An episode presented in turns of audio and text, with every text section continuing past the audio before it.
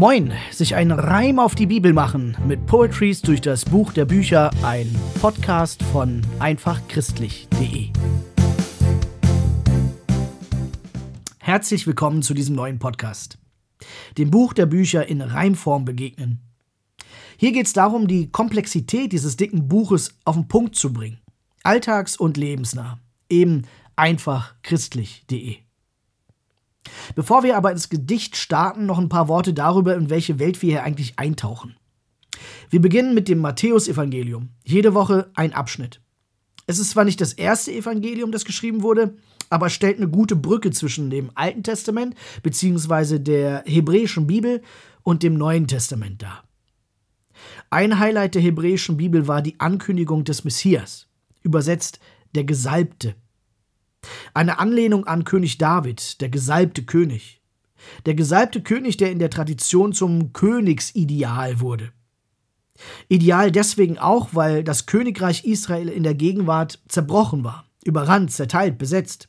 Und die Messias-Erwartung, die hoffte jetzt auf einen neuen König wie David. Ein König, der ein Friedensreich aufbaut. Die Messias-Erwartung, die hatte dann um das Jahr Null dann auch seinen Höhepunkt erreicht. Hier und da tauchte immer mal wieder einer auf, der als Messias gehandelt wurde. Und jetzt, jetzt kommt Matthäus und erzählt vom Christus. Christus, die griechische Form von Messias, der Gesalbte. Messias auf Griechisch. Er erzählt jetzt die Geschichte von Jesus und knüpft damit an die hebräische Bibel an. Den, die in den alten Schriften zu Hause waren, will er jetzt nahebringen. Schaut mal, da ist er. Bei ihm erfüllt sich alles. Matthäus versteht sich also als Brückenbauer zwischen der hebräischen Bibel und dem Neuen Testament. Er nutzt dafür auch einige Anlehnungen und Zitate aus der hebräischen Bibel sowie manche ähm, hebräische Formulierung. Er geht aber noch weiter. Er fordert seine ersten Leser ganz schön heraus. Er sagt, als Jude aus unserem exklusiven, erwählten Volk wird ein Volk, das bis über die jüdischen Grenzen hinaus expandiert. Er nimmt also seinen Lesern den Exklusivitätsgedanken. In das Königreich der Himmel sind alle Völker eingeladen. Und das klingt in seinen Zeilen immer wieder durch.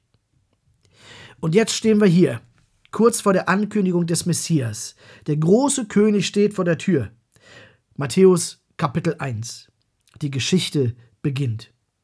Bevor irgendetwas passiert, startet Matthäus jetzt aber mit dem Ursprung, dem Stammbaum. Ein Stammbaum, der einen König legitimieren soll. Aber dieser Stammbaum, der hat's in sich. Zeit für ein Gospel Tree.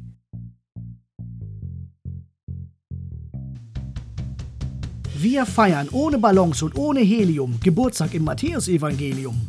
Eine der prägendsten Personen wird hier in seinen Zeilen wohnen. Bevor wir aber von ihr lesen, wer sind ihre Vorfahren gewesen? So startet's mit Familienregistern, mit alten Vätern, aber nicht Geschwistern. Für viele ist Ahnenforschung Familienstolz, doch dieser Stammbaum ist aus anderem Holz. Hier müssen wir genauer schauen. Da stehen nicht nur Männer, sondern auch Frauen. Die wurden meistens nicht genannt, obwohl sie waren auch gut bekannt. Es war einzig der Mann, der zählt, auch wenn uns dies Patriarchat heute quält. Doch bei Matthäus finden wir auf dem Papier interessante Frauen und davon gleich vier. Er nennt sie, obwohl so nicht gewohnt, als ob er bewusst hier was betont. Die erste, Tama, eine Heidin war und trotzdem sie Juda Zwillinge gebar. Tama fühlte damals große Not, doch bei ihrer Geschichte äh, werd ich ganz schön rot. Oh Mann, was darf ich wagen, hier in diesen Zeilen zu sagen? Ähm, sie verkleidete sich als Prostituierte, was zur genannten Schwangerschaft dann führte. Der Vater war nicht irgendwer, es ist der Schwiegervater. Oh, bitte sehr. Als zweites der Autor Rahab nennt, die man in Jericho als Dirne kennt. Was Tamar tat in der Not mal schnell, das tut Rahab ständig und das professionell. Und was zudem in ihrer Bio stört, sie ebenfalls nicht zum jüdisch Volk gehört. Als drittes ist da Ruth. Ihr Ruf ist erstmal gut.